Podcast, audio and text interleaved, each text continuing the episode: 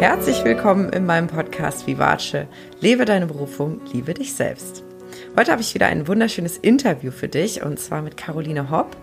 Und Caro ist selber auch Coach und setzt sich aber auch sehr stark dafür ein, dass wir unsere Körper so annehmen, wie wir sind und dass wir auch mal diese klassischen Schönheitsideale hinterfragen und auch besser verstehen, inwieweit die uns prägen und auch unser Körpergefühl beeinflussen. Und sie erzählt in, in dem Interview auch sehr offen und ehrlich von ihrem eigenen Weg, äh, wo, wo sie auch teilweise eine Essstörung hatte und einfach sehr stark ihren Körper immer abgelehnt hat und sehr im Kampf da auch immer war. Und sie teilt mit uns heute, welche Schritte sie auf ihrem Weg unterstützt haben und wie sie es geschafft hat, dass sie heute wirklich ganz im Frieden ist mit ihrem Körper und das einfach kein Thema mehr ist, dass sie das Leben genießen kann und dass sie ihren Körper so annimmt, wie er ist und auch sinnliche Erfahrungen ähm, gut fühlen kann und auch andere Menschen dabei unterstützt, einfach diese Beziehung mit sich selbst zu stärken und mit dem eigenen Körper und auch da in Sachen Sexualität sich zu öffnen und, und mehr Empfindungen zulassen zu können. Und ja, es ist wirklich ein ganz, ganz ehrliches, herzliches und schönes Interview geworden. Und ich hoffe, du kannst da einiges für dich draus mitnehmen. Vielleicht erkennst du dich auch in dem einen oder anderen wieder. Und ich lade dich da wirklich ein, dich auf den Weg zu machen und dich auch begleiten zu lassen auf dem Weg zu mehr Selbstliebe. Äh, es gibt so viele tolle Methoden und wir sprechen auch über einige. Also schau einfach, was da für dich passt, was du für dich mitnehmen möchtest. Und wenn du nach dem Interview denkst, ach Mensch, ich würde mich so gerne mit anderen Frauen austauschen, denen es ähnlich geht wie mir, also wenn du jetzt selber auch eine Frau bist, dann äh, lade ich dich ganz herzlich ein, dir mal das Programm anzuschauen für den Frauenpower Circle, der im Januar wieder startet. Ähm, wir haben da ganz tolle Themen von Money Mindset, Mindset über ähm, die eigene Lebensvision zu kreieren, aber vor allen Dingen, und das ist eigentlich das Allerwertvollste, den Austausch mit Gleichgesinnten, mit Frauen, die eben auch sehr offen darüber sprechen, was sie bewegt, unter anderem auch das Thema Körper und, und Körperwahrnehmung. Also wenn du magst, schau dir das gerne mal an und jetzt wünsche ich dir ganz viel Freude beim Zuhören. Ja, herzlich willkommen, liebe Caroline. Ich freue mich sehr, dass du heute zu Gast in meinem Podcast bist und wir sprechen heute über einige Themen, die mich persönlich auch sehr bewegen und auch äh, auf meinem Weg schon sehr bewegt haben. Und äh, bin super gespannt, was du hier heute reinbringst, aber ich möchte gar nicht so viel verraten. Deswegen lade ich dich ein, stell dich doch einfach selber mal kurz vor. Wer bist du und was machst du? Ja, vielen Dank, liebe Lilian. Ich freue mich, dass ich hier bin. Und du darfst mich gern Caro nennen. Ähm, Caroline nennt mich eigentlich nur meine Mutter. oh, oh, ganz schlechter. Caroline? Ja, ungefähr so, genau in dem Tonfall, ja. Äh, ähm, nee, aber ja, das ist trotzdem mein Name ähm, und ist auch mein ganzer Name, den ich auch nutze. Ich bin Caroline Hopp und ich bin ähm, Psychologin und Coach für Intimität, Sex und Paare und auch Yogalehrerin und ich habe einen tantrischen Background und ähm, ja, ich mache ganz, ganz, ganz viele Sachen. Und äh, ich habe ursprünglich mal angefangen, meinen Fokus so sehr auf das Thema Körperliebe, ähm, Selbstliebe, Körperakzeptanz zu, ja, zu richten. Ähm, daraus hat sich in den letzten Jahren dann noch so ein bisschen mehr rauskristallisiert, dass äh, Sexualität auch ein großer Teil davon ist, hat natürlich auch ganz viel mit Körperliebe zu tun und dass da mein Herz auch noch intensiver schlägt, ja, wenn es ums Thema sexuelle Befreiung geht, ähm, sexuell authentisch sein. Ähm, aber das ganze Thema Körper, Körperliebe, Körperakzeptanz begleitet mich eigentlich schon mein Leben lang, also ähm, in meiner eigenen Geschichte und ist natürlich auch die Voraussetzung für äh, eine erfüllte und freie Sexualität. Also wenn man mit seinem Körper nicht verbunden ist, keine Beziehung hat, dann ähm, ja, ist es sehr schwierig, ähm, eine erfüllte Sexualität zu haben. Und genau, ähm, derzeit helfe ich äh, vor allem Frauen und aber auch Paaren äh, eben mehr in die Körperliebe, in die Körperakzeptanz und damit auch ähm, in eine authentische, erfüllte Sexualität ähm, und Partnerschaft zu kommen. Super schön, vielen Dank für deine Vorstellung. Und da ist ja schon so viel, wo ich tausend Fragen zu stellen könnte. Aber vielleicht fangen wir mal da an, wo es auch bei dir angefangen hat. Ähm, wo hast du bemerkt, okay, irgendwie ist die Beziehung mit meinem Körper nicht so, wie ich mir das wünschen würde? Wo fing das bei dir alles an? Ach, eigentlich schon in der Grundschule. Also ähm, es war irgendwie immer so, dass ich, ähm, ich war nicht jetzt wirklich dick, aber ich war so ein bisschen pummelig. Also zumindest immer so, so phasenweise. Und ähm, ich bin da schon in der Grundschule teilweise gemobbt worden von anderen oder ein bisschen gehänselt ähm, und habe mich da eigentlich immer schon nicht so wirklich wohlgefühlt in meinem Körper.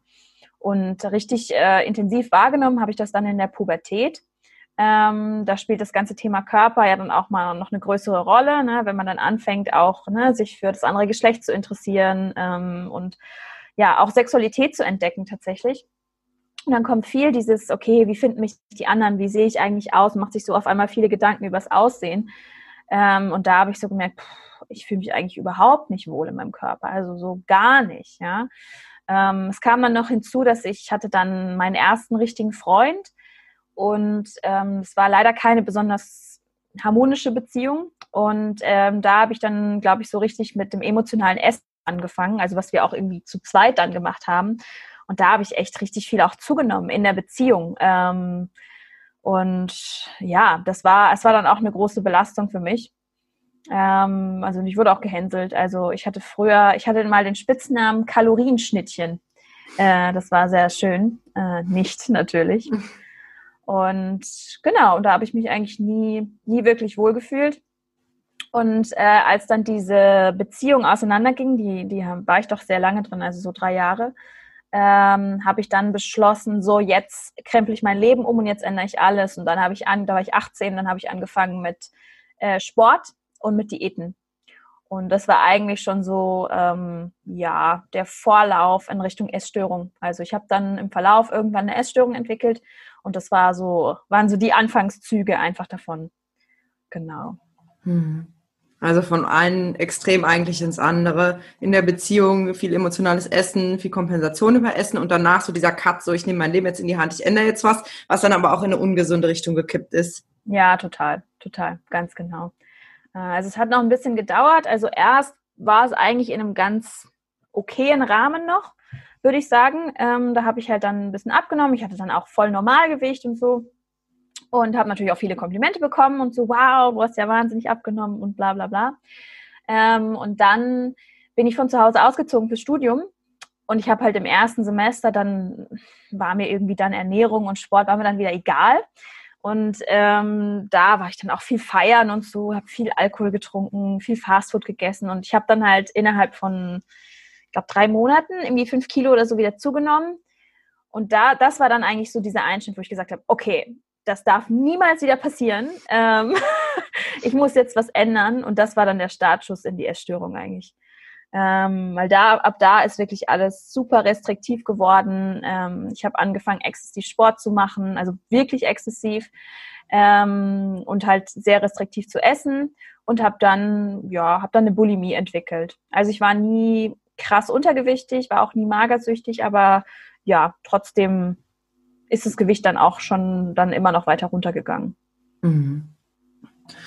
Okay, wow. Das heißt, wenn ich mich da jetzt so reinfühle, dann, dann fing das ganz früh an, Grundschulalter. Da sind wir ja eigentlich, sollten wir sein, kleine unschuldige Mädchen, die, die irgendwie so im Frieden noch mit der Welt sein sollten. Aber selbst da war schon dieses Gefühl, ich bin irgendwie anders, ich, ich fall auf, ich werde auch ähm, gemobbt dafür und, und immer so dieses Gefühl, was, ja, was kann ich tun, um irgendwie dazuzugehören? Und du hast es auf deinen Körper dann auch ganz stark bezogen.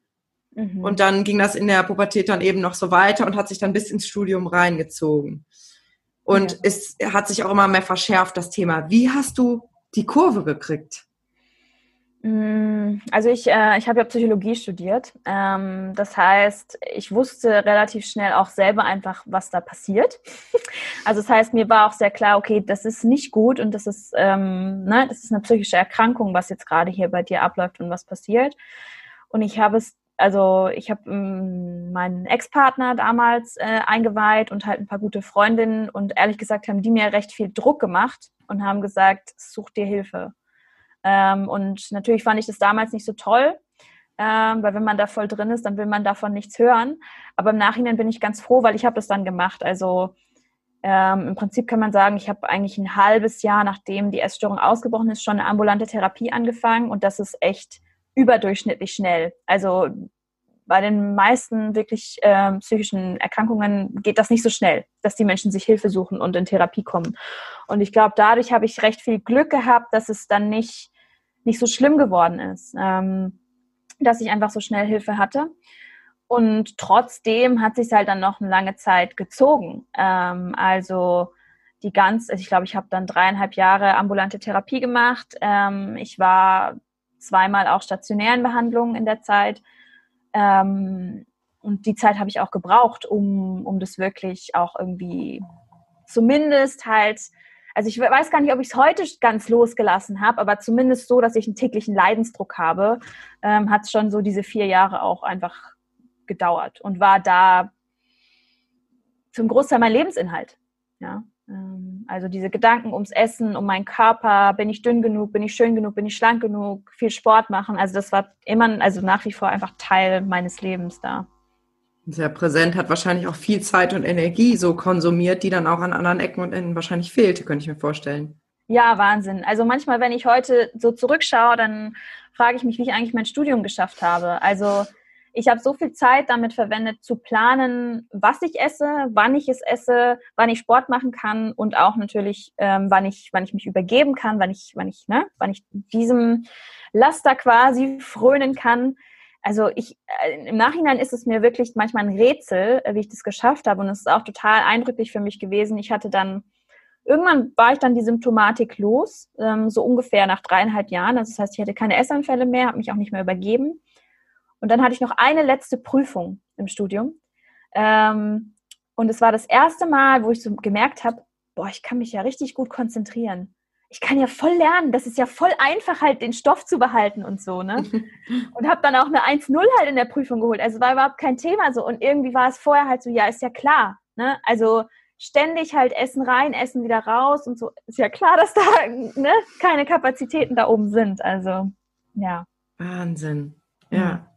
Ich will gar nicht wissen, bei wie vielen Menschen das so ist, dass einfach ein Großteil der Lebensenergie, der Gedanken, des Fokuses einfach darin versackt tatsächlich. Ja. Und ja nie, nie wirklich eine Veränderung bewirkt, sondern immer kurzfristig vielleicht, ne, dass ein paar Kilos verschwinden oder dass das Körpergefühl sich kurzfristig verändert. Aber wenn das so tief sitzt, habe ich zumindest bei mir selber auch oft erlebt, dann ist das wie so ein Energieschub und dann ist es aber ganz schnell wieder so wie vorher. Ja, ja, genau. Ja. Es geht ja auch eigentlich nie wirklich um den Körper. Also für mich ging es ja auch nie um meinen äußeren physischen Körper und wie der aussieht, sondern für mich war das einfach immer, ähm, es kam einfach sehr viel hoch emotional und ich konnte einfach mit diesen Emotionen nicht umgehen. Ich wusste nicht, was ich damit machen soll. Ich mhm. wusste nicht, wie man die fühlt ähm, und wie man die zulässt. Und ich, das war meine Strategie zu sagen, okay, äh, so, so werde ich den Druck los. Ne? Und es hat auch funktioniert am Anfang und für eine Weile, aber irgendwann es ist es ja wie, es ist ja eine Sucht und es ist wie mit jeder Sucht, du brauchst es dann öfter, du brauchst es mehr, weil es wirkt nicht mehr so lange. Ähm, es ist letztendlich äh, keine gute und langfristig funktionierende Strategie. Mhm. Mal abgesehen auch von den körperlichen Schäden, die äh, natürlich damit auch einhergehen, ja, ähm, von exzessivem Essen und Erbrechen und Sport. Also Klar, das ist wirklich Selbstzerstörung sukzessiv. Mhm. Ja, ja, ja, ja.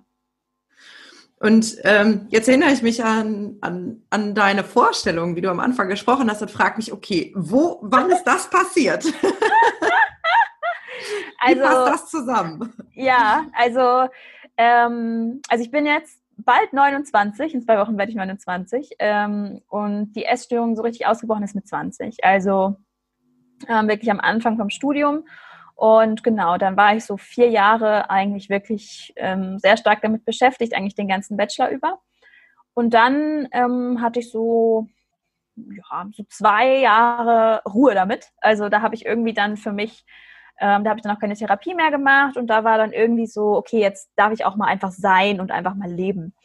Ähm, und trotzdem habe ich da immer noch gemerkt, okay, ich esse jetzt zwar nicht mehr exzessiv und übergebe nicht mehr, aber ich kann mich immer noch nicht selbst lieben und ich kann mich auch nicht im Spiegel anschauen und ich mache immer noch sehr viel Sport und ich ernähre mich sehr gesund und es kreisen immer noch viele Gedanken um diese Dinge. Ja? Also es war wirklich so, äh, so Schritt für Schritt und ähm, ich habe dann 2017, äh, Anfang 2017, eine Yogalehrerausbildung gemacht.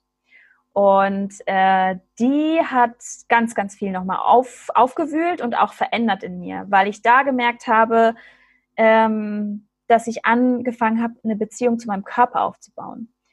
Und das ist so ein bisschen was halt, ähm, was auch meine Arbeit jetzt ausmacht. Ähm, konventionelle Therapie, die von den Krankenkassen finanziert wird, ähm, ist in der Regel sehr einseitig. Also vor allem. Kopflastig auch. Ja, sehr kopflastig, genau. Das mhm. ist auch wichtig. Wir brauchen das auch. Wir müssen den Kopf mitnehmen. Ähm, aber es ging in den ganzen vier Jahren nie um meinen Körper, also meinen mhm. physischen Körper. Und wenn ich heute drauf schaue, finde ich das halt absurd, weil ich habe den ja misshandelt, jahrelang. Ich habe meinen Körper misshandelt, ich hatte keine Beziehung zu dem, ich konnte mich selbst nicht anfassen. Ich hatte ein großes Thema mit meinem Bauch, ich konnte meinen Bauch nicht anfassen. Niemand anders durfte meinen Bauch anfassen. Also solche Geschichten. Ähm, aber das war nie Thema. Ja, es ging immer nur, okay, was war in der Kindheit, Familie, bla bla bla, Beziehungen, was auch wichtig war. Ähm, und dann auf einmal halt mit dem, mit dem Yoga, was in mein Leben kam, war es so wie, wow, ich habe einen physischen Körper, den kann ich spüren und der hat was zu sagen und da kommen Sachen hoch. Und da war ich so, okay, krass. Ähm, diese Komponente muss jetzt auch noch mit rein.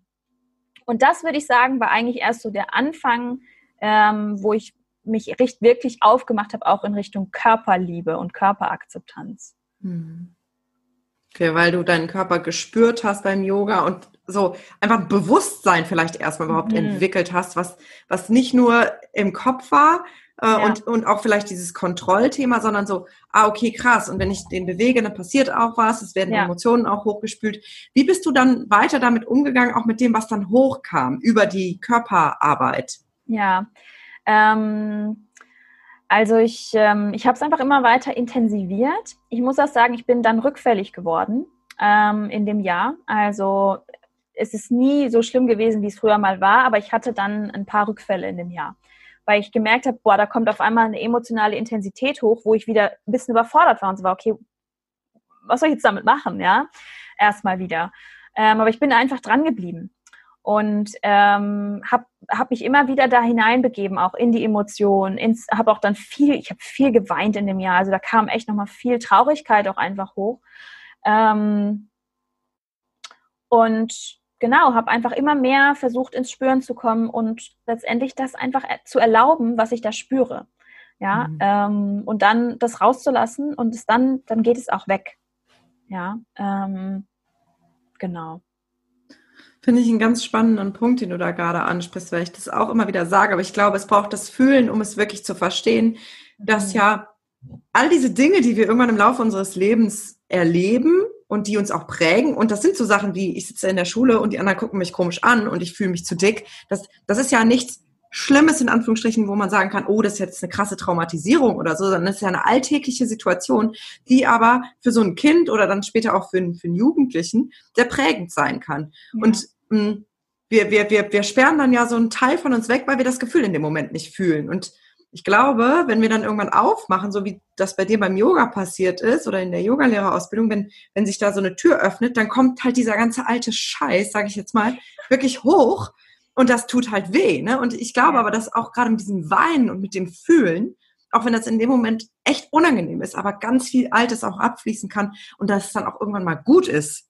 Ja, ja, total.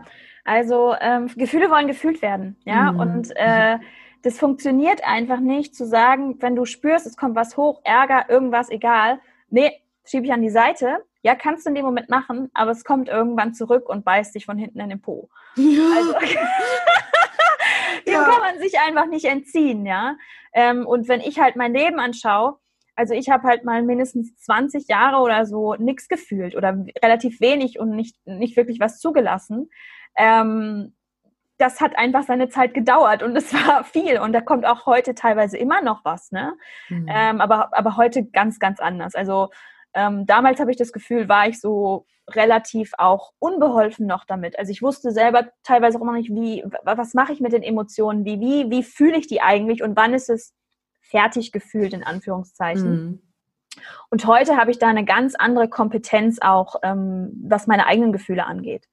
Ja, ähm, und ich kann viel auch, ich kann es inzwischen total gut ähm, Körper und Verstand miteinander verbinden und das für mich auch, ähm, dass es Sinn macht. Ja, und damals war es eher so, oh, da, ja, ich aktiviere jetzt auf einmal den Körper, habe eine Beziehung dazu und jetzt kommt da auf einmal was hoch und ich war so, was ist denn das jetzt eigentlich schon wieder, ja? Also ich konnte es nicht so richtig zuordnen und heute kann ich das total gut und total nachvollziehen auch. Mhm. Das heißt, damals wurdest du eher so überwältigt, warst vielleicht auch überfordert, manchmal höre ich ja. so durch. Ja. Ähm, und heute kannst du damit umgehen und kannst das leveln, wenn was kommt. Ganz genau, ja. Okay. Ja. Und wie fühlst du dich heute in und mit deinem Körper? Ich fühle mich heute sehr wohl in meinem Körper.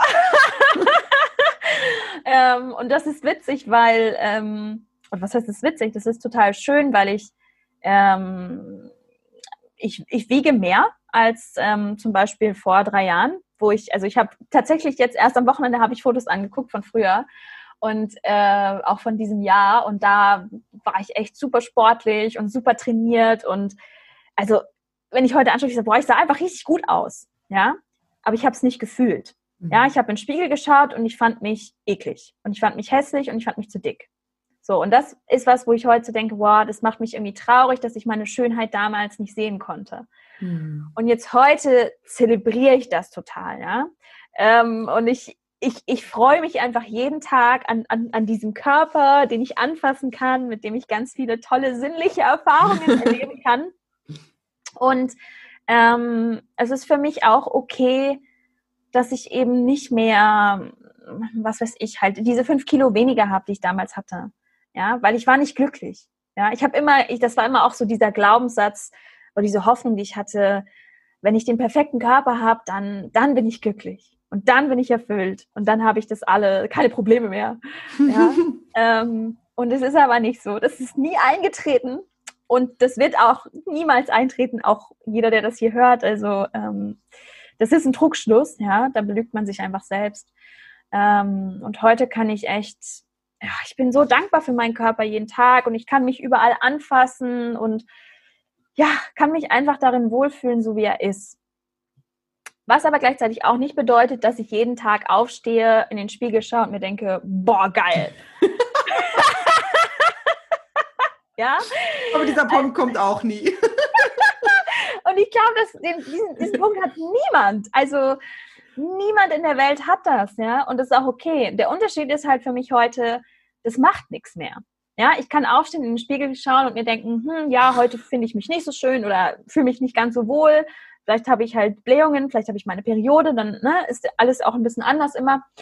Aber es macht nichts. So, mhm. ja, es macht nichts. Ich lebe einfach mein Leben und freue mich trotzdem an meinem Körper. So, und das mhm. ist halt Wahnsinns Lebensqualität für mich. Ähm, ja, das, also da ist jetzt schon die perfekte Überleitung. Ich wollte nämlich jetzt fragen, wie sich das auf dein restliches Leben auswirkt. Also was ist heute anders, wo du einfach nicht mehr so darüber nachdenkst oder wo, wo also für mich hört sich das auch so natürlich an. Du ja. sagst, ja, heute fühle ich mich zwar nicht so toll, aber das geht ja auch wieder vorbei und es gibt andere Tage. Also als ob da so eine Stabilität und so eine Basis wäre.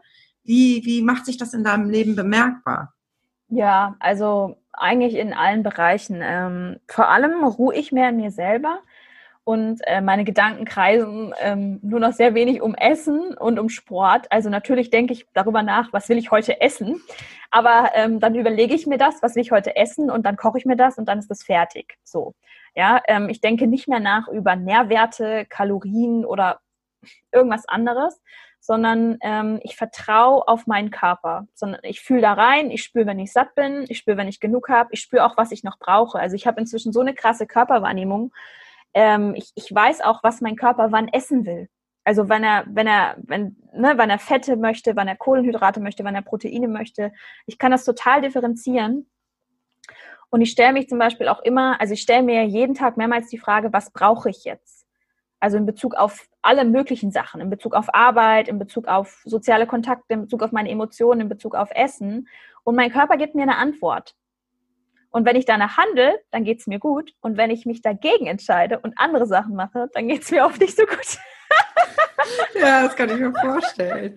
Ich hatte jetzt ja. gerade das Bild im Kopf wie so eine Mutter, so eine liebevolle Mutter, die halt ihr Kind über den Tag begleitet und immer guckt, was braucht das Kind jetzt? Ja. Hat es jetzt Hunger? Ja, okay, was möchtest du denn essen? Also eine liebevolle Mutter, ne? Oder ja. es gibt ja vielleicht auch Mütter, die sagen, nein, nein, nein, du darfst dich jetzt nicht ausruhen und schlafen, du musst doch wach bleiben. Nein, nein, nein, du darfst keine Nudeln essen, weil das hat zu viele Kalorien, ja.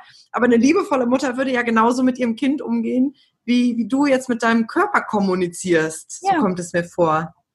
letztendlich ist es auch ein bisschen so, ja. Ich bin meine eigene liebevolle Mutter für mich. Mhm. So, ja. Ähm, und es hat viel auch, finde ich, mit Selbstverantwortung zu tun und Selbstfürsorge einfach. Ähm, und das ist letztendlich, das finde ich auch immer halt, wenn es ums Thema Selbstliebe geht. Ich habe früher immer gedacht, Selbstliebe wäre sowas, so ein Zustand, den erreiche ich und dann bin ich fertig. habe ich früher immer gedacht. Ja. Diesen Zustand habe ich nicht erreicht, bis heute nicht, sondern für mich bedeutet Selbstliebe wirklich, ähm, mich jeden Tag dafür zu entscheiden, mich so gut ich kann, um mich selbst zu kümmern und für mich zu sorgen. Das ist für mich gelebte Selbstliebe. Ja? Und nicht, dass ich irgendwo rumschwebe und mir kann nichts mehr was und mir geht es nie schlecht, sondern wirklich dieses, okay, ich, ich stehe jeden Tag für mich selbst ein, für meine Bedürfnisse und ich, nehme, ich übernehme Verantwortung dafür. Das mhm. ist für mhm. mich gelebte Selbstliebe. Ja. Ja, schönes Bild, so sich dafür zu entscheiden. Und natürlich gibt es da auch Dissonanzen, ne? Klar. Also gerade auch so im Kopf, ja, okay, eine Beziehung, also eine Paarbeziehung ist ja genauso. Da kann ganz viel Liebe sein, da kann diese Basis sein und trotzdem gibt es Konflikte, gibt es Alltagssituationen, wo, wo man aneinander eckt. Und so ist das ja mit der Beziehung zu sich selbst wahrscheinlich auch, ne? Total. Also, ne, es gibt Tage, da höre ich mir halt nicht zu. Ne, wie oft ich das schon hatte, dass der Körper gesagt hat, so, es reicht jetzt. Und ich habe ja. gesagt, nein, nein, wir machen aber noch weiter. Und am nächsten Tag war ich krank. So. Ja. Und, aber das ist ja auch so ein Lernprozess, sich da selber besser kennenzulernen und die Signale immer feiner zu spüren. Genau. Ganz genau, ganz genau so ist es. Genau wie du sagst. Letztendlich, ähm, für mich ist es oft so, ähm, ich beschreibe das für mich mal so, okay, Verstand und Körper die sind natürlich nicht getrennt voneinander, aber die führen auch Dialoge miteinander. Ja? Mhm. mein Körper sagt dann zum Beispiel so, ich will jetzt äh, mich eine halbe Stunde hinlegen und mein Verstand sagt, nein, wir haben eine Deadline, wir müssen das jetzt noch fertig machen. Und dann müssen die sich natürlich auch irgendwo einig werden. Ja? Und oft ist es schon so, dass ich merke, wenn ich meinem Körper folge, dann ist es meistens richtiger oder besser, aber auch nicht immer, weil manchmal ähm, weiß ich auch, okay, ich brauche jetzt auch mal einen Arschtritt von meinem Verstand, damit ich jetzt Sachen auch einfach mal erledige. Mhm. Ja, also, ne, und da wirklich diese Balance zu finden und sich selber kennenzulernen. Letztendlich ist es genau das und darum geht's.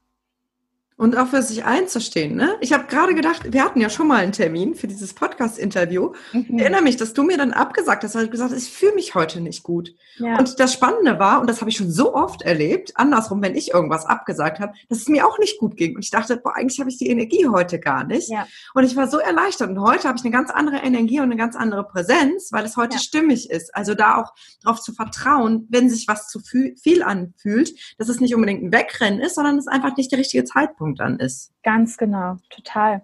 Mhm. Ähm, ich, das ist auch viel, auch das ist auch viel oft ähm, Teil meiner Arbeit. Ähm, ehrliches Ja und ehrliches Nein finden. Ja, darum geht es ganz viel. Ja, da geht es um die eigenen Bedürfnisse und um die eigenen Grenzen. Ähm, und dein ehrliches Ja ist eigentlich nur was wert, wenn du dein ehrliches Nein kennst und das auch aussprechen kannst. Mhm. Ja, weil sonst ist ein Ja halt irgendwie so, ja, sagst halt zu allem Ja. Ja, wenn du nicht Nein sagen kannst. Ähm, aber wenn du Nein sagen kannst zu anderen und damit auch Ja zu dir selbst und zu deinen Gefühlen und zu deinen Bedürfnissen, macht das auch eine andere Beziehungsqualität, weil du schenkst der anderen Person, in dem Fall, jetzt zum Beispiel dir, ja deine Wahrheit. Also du, du, du teilst eigentlich ja was Verletzliches, was Authentisches von dir selbst mit. Mhm. Und in dem Fall, also wünschenswert ist, dass die andere Person diese Perspektive dann auch einnehmen kann und sagen kann, hey, wenn du heute Nein hast, äh, dann bin ich dankbar, dass du mir das mitteilst, weil ich will ja nicht, dass du jetzt mit mir eine Podcast-Folge aufnimmst, obwohl ähm, du eigentlich nicht mit vollem Herzen dabei bist. Da hast du ja auch nichts davon, weißt du? Also klar, ja. Ne? Ähm, ja, aber ich glaube auch, diese, diese, also das zu fühlen von dem anderen bedarf ja auch, dass ich mir das selber erlaube. Ja, ne, Und ich glaube, ja. Menschen, die hart mit sich selber sind, die sich echt eng am Zügel nehmen, die sind auch sehr streng mit anderen. Also ja. da versuche ich dann auch immer zu differenzieren. Wenn ich dann Ablehnung erfahre oder wenig Feingefühl, hilft es mir wirklich mir immer zu sagen, ja, wer weiß, wie dieser Mensch mit sich selber umgeht. Ja, absolut. Ne? Ja. Ist ja dann auch ein Spiegel. Ja, ja. Ja, total. Das ist, das ist ein sehr guter Impuls, ne? Dann immer auch zu schauen, okay, wo und wie besteht eigentlich der andere, ja? Mhm. Äh, auch mit sich selbst. Und wir sind ja eh mit uns selbst so hart wie mit niemand anderem sonst. Also, so wie wir uns selbst beurteilen und mit uns selbst auch reden in den Gedanken, ähm, würden wir ja niemand anderen behandeln. Ja, also so würden wir ja mit niemandem reden. da hätten wir Angst, dass die Leute alle weglaufen, ja, und äh, nicht so mit uns zu tun haben wollen. Ja. Und es ist leider so. Ja. ja. Ja, aber auch da mal ehrlich hinzuschauen. Ne? Ich finde es auch wichtig, dass Selbstliebe eben nicht nur Glitzer und Schön und Meditation und Frieden ist, ja. ähm, sondern auch ehrlich hinzuschauen, was, was sind da an Schatten in mir? Was sagt mein innerer Dämon so? Ich meine, wir kennen das, glaube ich, alle, dieses vor dem Spiegel stehen und die Stimme, die sagt, Alter, bist du eine hässliche Kuh heute? Mhm. Oder du kriegst ja nichts gebacken. Und, und, und da einfach, also das auch mal da sein zu lassen und einfach hinzuschauen und vielleicht auch so ein Mitgefühl mit sich selber zu entwickeln. Okay, da ist diese Stimme und die ja. ist hart und äh, die darf jetzt mal da sein und kriegt ihren Raum und dann kriegt etwas anderes wieder Raum. Ja. Ja, total. Das ist auch, das war auch noch ein großer Schritt. Also ich muss sagen, nach der Yogalehrerausbildung ähm, war ich sehr so auf diesem lichtvollen Pfad unterwegs. Mhm. Ja, und habe dann aber relativ schnell gemerkt, irgendwie ist das nicht alles. Also da habe ich dann auch so ein Konzept entwickelt von, okay, ähm, wenn ich jetzt wirklich diesen Weg weitergehe, dann bin ich nur noch Licht und Liebe und dann gibt es auch nicht mehr sowas wie Wut und Ärger oder so. Ja, da war ich wirklich eine Zeit lang von überzeugt. Und natürlich war das dann für mich ein innerer Konflikt, weil Wut und Ärger waren immer noch da und destruktive Gedanken auch. Und dann war ich so, hä, und wieso, wieso klappt das nicht, ja? Und da muss ich sagen, hat mir dann auch Tantra geholfen, ähm, irgendwie äh, meine Schatten auch zu akzeptieren und zu sagen, hey, Moment mal, ähm, das Leben ist nicht nur hell oder dunkel, sondern es ist beides. Ja, und auch ich bin nicht einfach nur Licht, sondern ich bin auch Dunkelheit. Ich habe auch Schatten, ich habe auch mhm. äh, destruktive Energien. Ja, und die anzuerkennen und zu akzeptieren, das war eigentlich der größte Gamechanger für mich im Punkto Selbstliebe und zu sagen, ja, wow, ähm, das darf auch ein Teil von mir sein und ich darf aber einen bewussten Umgang damit kultivieren. Ja, ich muss mhm. das nicht wegschieben und das darf nicht mehr kommen, das darf da sein, ähm, aber ich darf bewusst damit umgehen. Ja, ja, schön, dass du das, dass du das auch so berichtest, weil ich erlebe das auch so, ähm, dass dieses Versuchen, immer ans Licht zu streben, ist ja wie eine Pflanze, ne? Die hat eine Blüte oben, aber die hat eben auch die Wurzeln, die in die Dunkelheit mhm. reingehen und da aber auch Nährstoffe rausziehen, ne? Mhm. Und dieses Zusammenspiel ist das Leben irgendwie. Und so ist es ja bei uns im Endeffekt auch. Und jeder hat destruktive Gedanken denkt nur manchmal, alle anderen sind im Frieden mit sich, aber das ist ein, ein Trugschluss. Total. Und gerade Wut und Ärger zum Beispiel, wenn man die halt ähm, bewusst einsetzt, das sind wichtige Energien zum Beispiel dafür, dass man auch ähm, andere nicht über die eigenen Grenzen treten lässt. Mhm. Ja, dass man sich für sich selbst auch einsetzt, dass man sich Schutz, nicht alles, ne? alles gefallen lässt. Ja? ja? Der Motor dafür ist letztendlich auf eine Art Wut und Ärger. Mhm. Ja, da zu sagen, hey, stopp, nee, das ist nicht okay, das lasse ich nicht mit mir machen. Ja, also ja. wir brauchen das, meine Meinung. Ja, ja, total schön. Also ich, ich spreche auch ganz gerne immer von diesen Anteilen, auch von der Angst, so wie so, wie so nette Wesen. Ne? Ja. Wie, wie die Angst, die so ein Türsteher ist, die sagt, ja, aber wenn hier jetzt jemand reinkommt, dann wissen wir nicht, ob der nicht was kaputt macht. Die will mhm. ja nur das Beste. Ne? Und so ist es ja mhm. mit der Wut auch und so. Ja, super schön. Jetzt hattest du gerade schon Tantra angesprochen mhm. und ähm, ich kann mir jetzt vorstellen, dass sich der ein oder andere oder die ein oder andere fragt, was ist denn das eigentlich? Habe ich schon mal gehört, aber keine Ahnung. Magst du da mhm. mal so grob umreißen, was das eigentlich ist? Weil ich glaube, es ist nicht einfach nur Sex. nee. Also ich muss sagen, die, die Frage, was ist Tantra, die wurde mir schon so oft gestellt. Und meine Antwort darauf immer ist, ich habe keine Ahnung. Ich weiß es nicht. ja. also ähm, ich glaube, Tantra ist so tiefgehend und so eine wahnsinnig alte ähm, Philosophie und Tradition, dass ich nicht den Anspruch habe zu sagen, ich weiß, was das ist.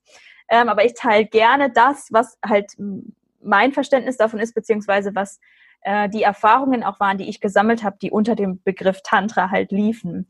Und ähm, da kommt auch noch mal so ein bisschen die Brücke auch zur Körperliebe, weil das war dann auch noch mal ein großer großer Game Changer, eine große Veränderung für mich.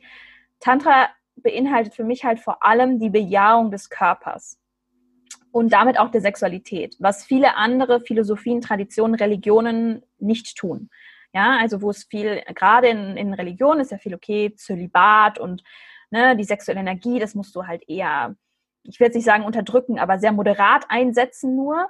Und Tantra sagt halt eher, okay, du hast einen Körper von Gott bekommen oder von etwas Göttlichem, dann nutz dieses Geschenk, um göttliche Erfahrungen zu machen.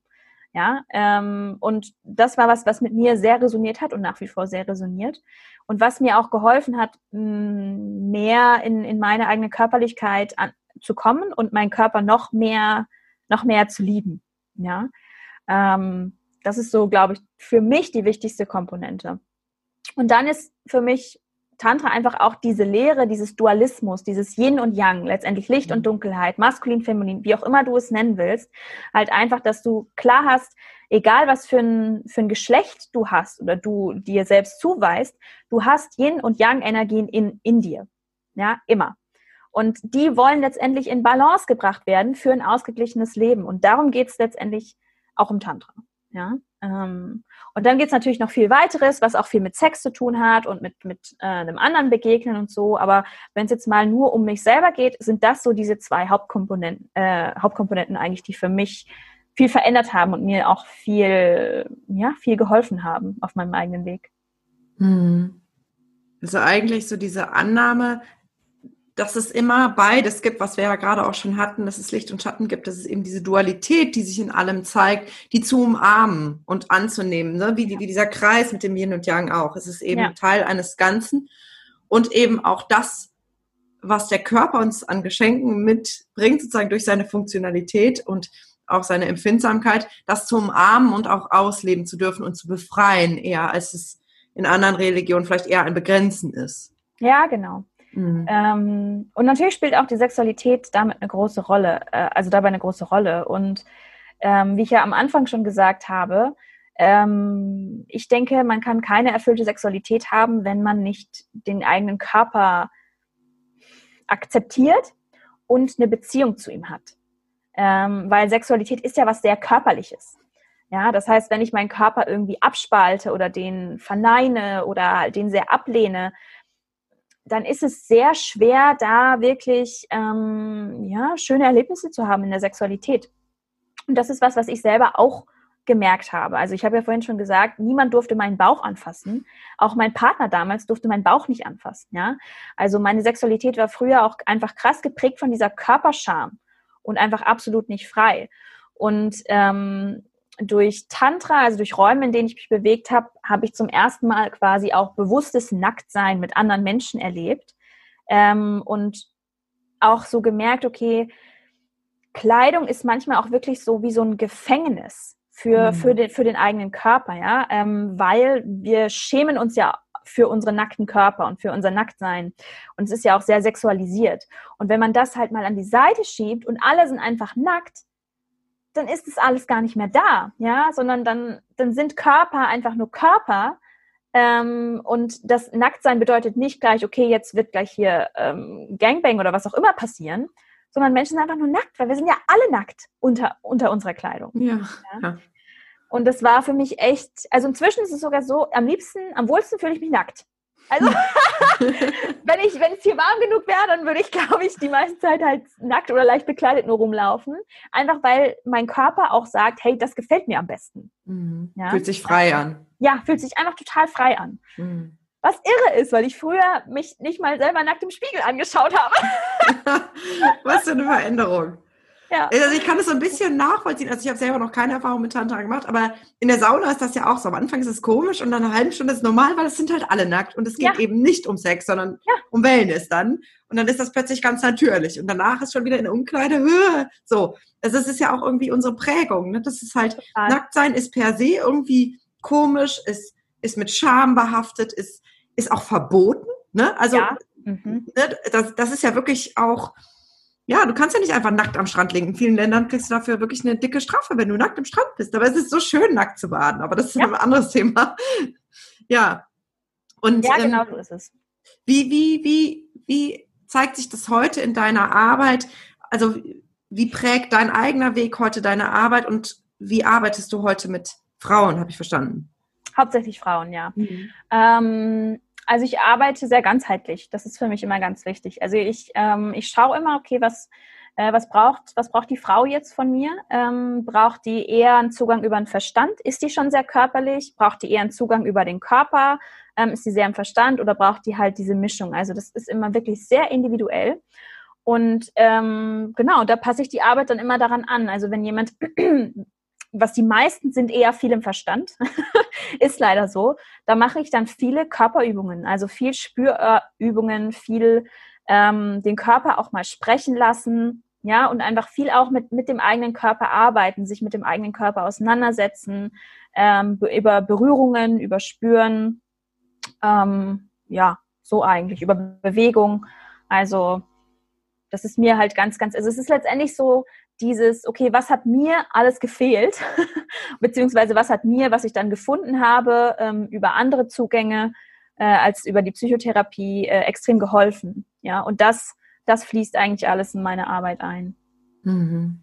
Ja. Das heißt, du nimmst wirklich den Körper mit, weil du hattest ja auch eben erzählt, in diesen Jahren der psychotherapeutischen Begleitung oder dieser ambulanten Therapie auch, war es sehr kopflastig, was auch gut war, was auch viel ja. gelöst hat. Aber der Körper musste dann erstmal noch hinterherkommen. Und das wurde ja. dann angestupst durch diese Yogalehrerausbildung und du vereinst das heute und gehst direkt ganzheitlich dran. Ja, genau. Also ich denke, ich meine, es ist alles okay, so wie es gelaufen ist, aber ich glaube, hätte ich damals noch irgendwie eine körpertherapeutische Begleitung oder irgendwas in die Richtung gehabt, dann wäre ich auch ein bisschen schneller mit den Themen durch gewesen. Weil es mhm. war wirklich oft so, ich saß zu Hause und es tat, also ich habe einfach Schmerz gespürt, ich habe Wut gespürt, ich habe Traurigkeit gespürt und saß mal so da und dachte so, ja, jetzt spüre ich all dieses Zeug. Äh, ich weiß nicht, was ich damit machen soll. Mir geht es immer noch nicht besser und ich muss mich immer noch übergeben. Mhm. Und das war dann immer auch, und habe das dann auch, das war auch mein Muster, dann immer auf mich selbst bezogen. Also habe dann Selbstabwertung betrieben und war dann so, ja, jetzt weißt du schon so viel, hast so viel über dich gelernt und du kannst es immer noch nicht. ja. so, so ungefähr. Mhm. Ja, also Selbstmitgefühl ist zum Beispiel auch, das ist für mich auch eine, ein, eine Pfeiler meiner Arbeit, ja, also Selbstmitgefühl, Verständnis mit sich selbst haben, wenn man auch Sachen vielleicht noch nicht kann, noch nicht schafft. Das war auch nicht vorhanden, ja, das ist mir nicht vermittelt worden, ja, ähm, und das hat es mir schon irgendwo auch schwer gemacht, ist einfach so. ja. ja. Ja, finde ich super spannend, dass du das sagst, weil ich glaube, das ist vielen Menschen nicht bewusst, dass es eben unterschiedliche Ebenen gibt. Das ist so der, der klassische Weg ist, okay, ich habe ein Problem, ich habe eine Herausforderung, ähm, ich mache vielleicht eine Therapie. Und ich glaube, Therapien sind unglaublich wertvoll, aber es ist eben nur ein Teil des Seins, der da angesprochen wird und der auch in die Arbeit mit einbezogen wird. Und dann kommt der Körper vielleicht manchmal nicht so richtig mit. Ja. Ja. Ja, habe ich bei mir selbst auch so erlebt. Viel über den Kopf, viel gelesen, viel gehört, viel gemacht, viel geredet und der Körper so, ey, hallo, ja. kann ich da irgendwie mal mitmachen? Ja. Ja. ja. Super spannend. Ähm, ich wollte dich noch eine Sache fragen. Und zwar hm, hatte ich ja im Vorgespräch kurz gesagt, dass ich dich über diesen Videobeitrag mhm. ähm, entdeckt habe beim BDR. Und ähm, der Beitrag hieß, wir alle sind richtig so, wie wir sind. Und es hat mich sehr berührt, weil es ging ja da um ein Fotoprojekt. Magst du selber mal erzählen, was dahinter steht und was da auch vielleicht die Mission mit ist? Mhm. Ja, also ich habe im letzten Jahr, Anfang letzten Jahres 2019, ähm, ein Fotoprojekt ins Leben gerufen, das den Titel trägt, Dein Körper ist genug. Ähm, und das hat sich letztendlich recht spontan ergeben. Also es war gar nicht so eine Planung, sondern das war irgendwie auch auf meinem eigenen Heilungsweg damals auch noch, ähm, war ich mit einer Freundin zum Mittagessen verabredet und ähm, sie hatte auch eine Bulimie und ich habe dann zu ihr gesagt, hey du, wenn du nachher kommst, kannst du vielleicht mal Nacktfotos von mir machen? und dann sie so, ja klar, du auch von mir? und ich so, ja, okay. Und dann haben wir halt so eine kleine Fotosession bei mir zu Hause gemacht. Und das war für mich das erste Mal, dass ich mich habe in Unterwäsche bzw. nackt fotografieren lassen. Das habe ich vorher niemals zugelassen. Mhm. Und dann hatte ich da auf einmal diese Bilder und es war für mich schon irgendwie krass, aber irgendwie auch schön. Und dann habe ich dazu einen Text geschrieben, ähm, sehr emotional, wie ich früher immer vom Spiegel stand und mir gewünscht hätte, ich könnte mein Bauchfett mit der Schere wegschneiden. Und das habe ich dann auf Social Media geteilt ähm, und die Resonanz war irre. Also wie viele, vor allem Frauen halt drunter geschrieben haben, das geht mir genauso, ähm, fühlt sich für mich auch so an. Da, das war Wahnsinn, habe ich gedacht, das kann nicht wahr sein. Ja, das ist, das ist so traurig, das macht mich so fertig, dass das viel, so vielen Frauen so geht. Mhm. Und dann ist so ein bisschen diese Idee gekommen fürs Fotoprojekt. Und habe ich gedacht, okay, ich möchte irgendwie gerne einfach reale Frauenkörper fotografieren und ähm, zeigen, wie schön die sind. Hm. Ja, äh, also echte Frauenkörper, einfach von ganz normalen Frauen und auch mit erzählen, was diese Körper schon geleistet haben, was sie für eine Geschichte mitbringen, ja, whatever. Und so ist das Projekt irgendwie geboren worden. Und es war ursprünglich mal nur für Frauen gedacht, damals noch. Ähm, und wir haben dann auch, ich habe dann über Social Media Fotografen rekrutiert, weil ich kann ja nicht fotografieren. Ähm, und dann auch Models. Und äh, letztendlich habe ich 20 Frauen gefunden, die sich für mich ausgezogen haben. Und ähm, wir haben da zwei wundervolle Vernissagen schon gehabt, ähm, also wo wir die Fotos dann auch ausgestellt haben, wo die Models äh, live auch dann da waren bei der Eröffnung und halt ihre Geschichten erzählt haben. Hochemotional, ähm, aber mega, mega schön. Und ähm, ja, das war alles so letztes Jahr. Und dann in diesem Jahr ähm, ist eine von den Models ähm, ist mit ins Projekt eingestiegen. Die heißt zufälligerweise auch Caro. und äh, die hat halt gesagt, sie findet das so super und sie möchte das unterstützen. Und dann haben wir einen Instagram-Kanal gestartet, wir haben einen Podcast gestartet ähm, und haben halt angefangen, halt mehr Reichweite aufzubauen. Und waren dann letztendlich diesen Sommer halt dann auch äh, mit dem WDR in Berlin und haben da gedreht. Und haben dann auch dieses Jahr entschieden, okay, das betrifft nicht nur Frauen, sondern das betrifft einfach jeden Menschen auf diesem Planeten und wir wollen das Projekt einfach für jeden Menschen öffnen. Ähm, genau. So ungefähr. super, super schön. Ja, ich habe den Beitrag gesehen. Es hat mich so berührt, auch, dass eben auch Männer mit dabei waren, weil ich glaube, auch da tun wir den Männern Unrecht, wenn wir sagen, nur wir Frauen haben irgendwie Körperkomplexe. Ja. Und ich erlebe das auch ganz oft bei meinen Klienten, dass auch männliche Klienten sagen, ich fühle mich irgendwie zu schmächtig oder ja. auch ich bin, schäme mich für meinen Bauch oder ich habe Angst, dass ich nicht männlich genug bin oder so. Das ja. ist, ist dann vielleicht, macht sich an anderen Punkten bemerkbar, aber es ist, es ist auch dieses Gefühl, ich bin halt nicht gut genug, ich bin nicht schön genug, ich bin nicht stark genug. Ja. Ja. ja. Und das Problem ist, ähm, dass es bei uns, also ähm, das fängt ein, es hat wirklich viel mit den sozialen Medien zu tun. Ja, und mit dem ganzen, also mit diesem ganzen Bildmaterial, was wir Tag ein, Tag aus konsumieren und inzwischen halt auch einfach von klein auf. Mhm. Ja, also ich habe vor ein paar Monaten mal irgendwie einen Bericht gelesen, wo drin stand, jede dritte Elfjährige hat schon eine Diät ausprobiert. Wo ich mir halt denke, das kann es halt nicht sein, ne? Und das ist eben so mein Wunsch auch und mein Ziel zu schauen, okay, wenn sich was verändern will, dann müssen wir halt selber anfangen. Und deswegen auch auf meinem Instagram zum Beispiel, ich benutze nie Storyfilter. Nie. Ähm, und ich zeige mich da auch einfach, wenn ich Augenringe habe, wenn ich Pickel habe, whatever, weil ich mir denke, da, das, ist de, das ist der Grund, ja. Wir packen über alles Filter drauf, alles wird bearbeitet, retuschiert, aber unser Gehirn, auch wenn es wir das rational wissen, kann das nicht, kann das nicht trennen, sondern wir nehmen das auf und denken, das ist die Realität. Und dann schauen wir an uns selber runter und merken, hm, bei mir sieht das ja gar nicht so aus wie bei der oder bei dem oder so. Ich bin gar nicht, ich habe so gar nicht so eine glatte Haut oder ne, ähm, ich habe Zellulite und so. Und da fängt es an. Das heißt, was wir brauchen, um das langfristig halt zu ändern, ist, wir brauchen einfach echte Menschen und unretuschierte äh, Körper und Gesichter und so ähm, in diesem ganzen Bildwust, den wir jeden Tag konsumieren, um da wirklich was zu verändern. Ja, absolut. Ich bin da ganz bei dir und merke selber, dass mir das auch immer noch schwerfällt, mhm. wenn ich dann eine Story aufnehme und dann denke, oh Gott, so, aber ähm, ich, ich bin da ganz bei dir, es braucht diesen Mut, um zu sehen, andere sind auch normal. Andere stehen auch morgens auf und haben wuschelige Haare und Augenringe. Ja. und andere haben auch einen Bauch, wenn sie sitzen oder Zellulite, wenn sie, wenn sie, wenn sie stehen. So, also das ist, das ist ja normal, aber wir sehen es nicht, weil jeder es kaschiert. Genau. Ja, so ist es.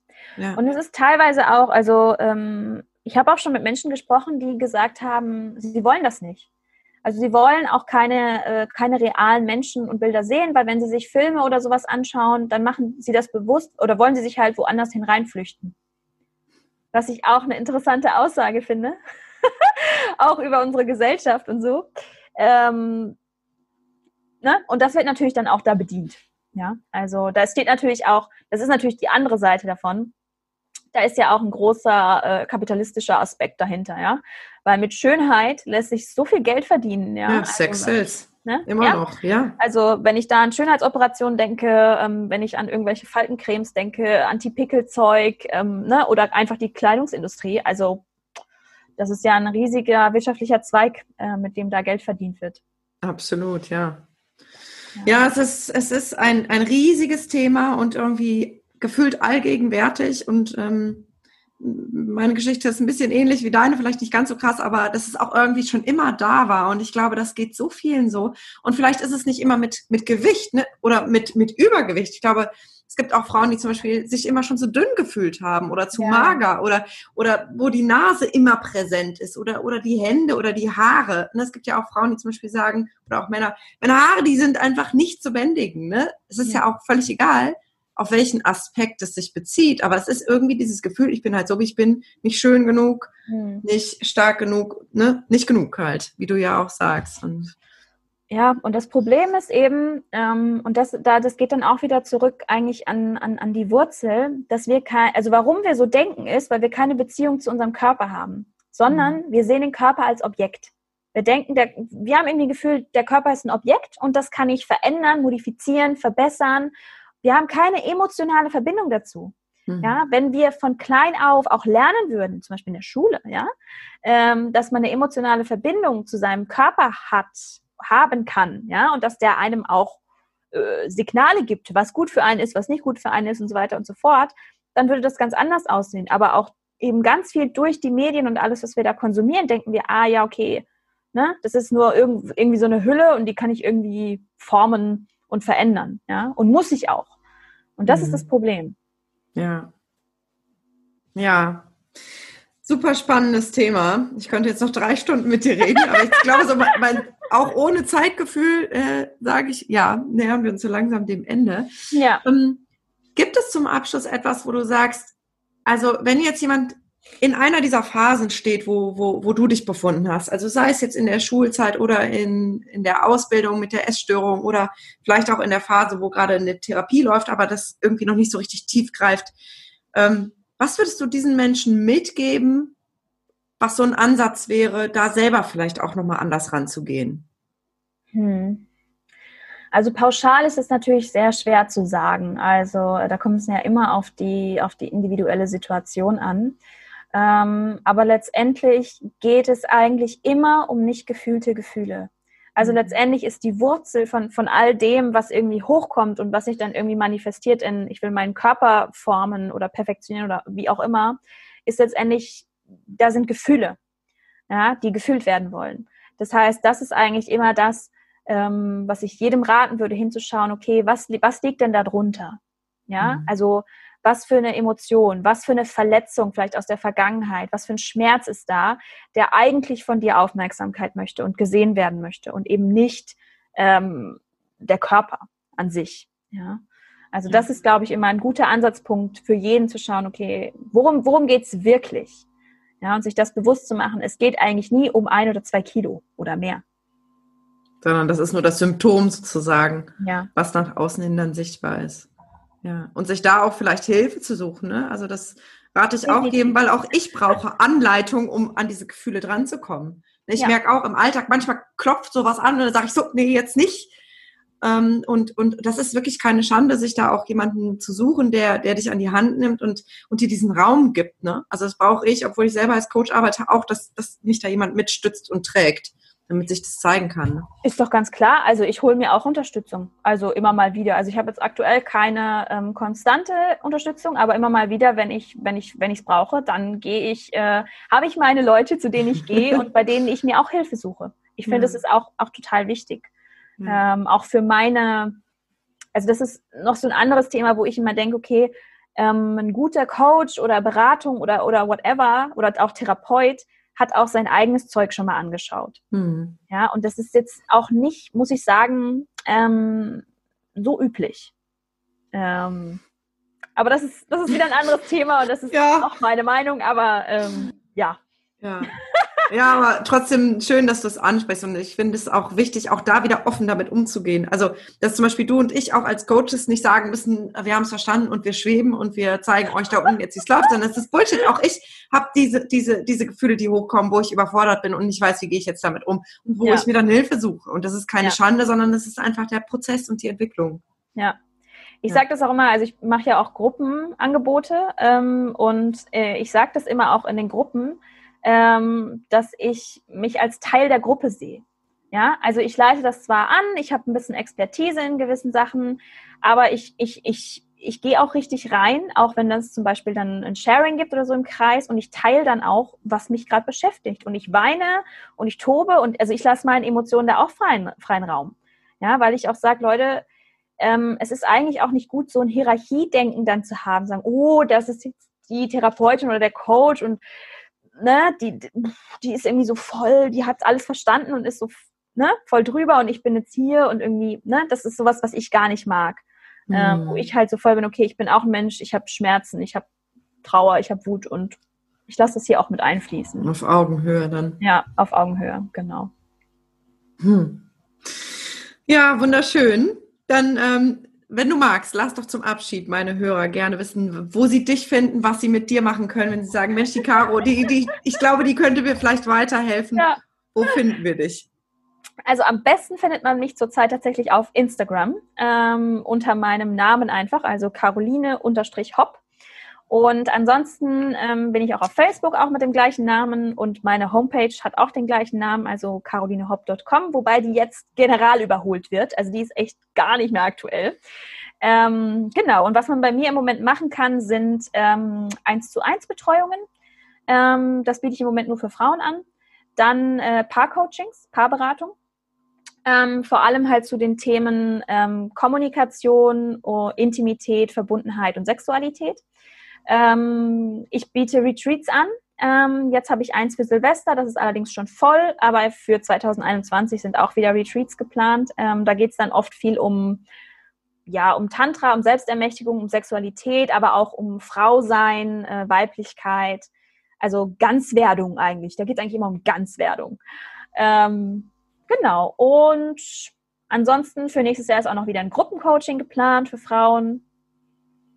Und ich glaube, mache ich sonst noch was? Ich mache so viele Sachen. also wenn wir dir auf Instagram folgen, kriegen wir es ja mit. Ja, genau. Ach, ja. Rituale. Ich biete immer noch so Rituale an. Also heißt so Self-Pleasure-Rituale oder ähm, auch ein Tantric-Date für, für Paare, mhm. ähm, wo ich dann entweder euch zusammen oder individuell ein bisschen durchleite. Das hat aber immer eher mehr einen Sexualitätsbezug auch. Ja. Ja, schön. Vielen Dank. Ich werde auch äh, die Links nochmal in die Show Notes packen für diejenigen, die da direkt mal nachschauen wollen. Dankeschön. Und danke dir ganz herzlich für, dein, für deine wertvollen Impulse und auch für das Teilen deiner Geschichte. Und ich glaube, mh, dass, dass, dass viele Menschen sich da jetzt an den unterschiedlichen Punkten vielleicht auch wiederfinden und, und glaube, dass da ganz viel dabei war, was bewegt und berührt. Von daher ganz herzlichen Dank. Danke und, dir, dass ich hier sein durfte. Ich hatte eine richtig gute Zeit. Ich hatte ein richtig gutes Gespräch. Fand schön. total schön. Das freut mich.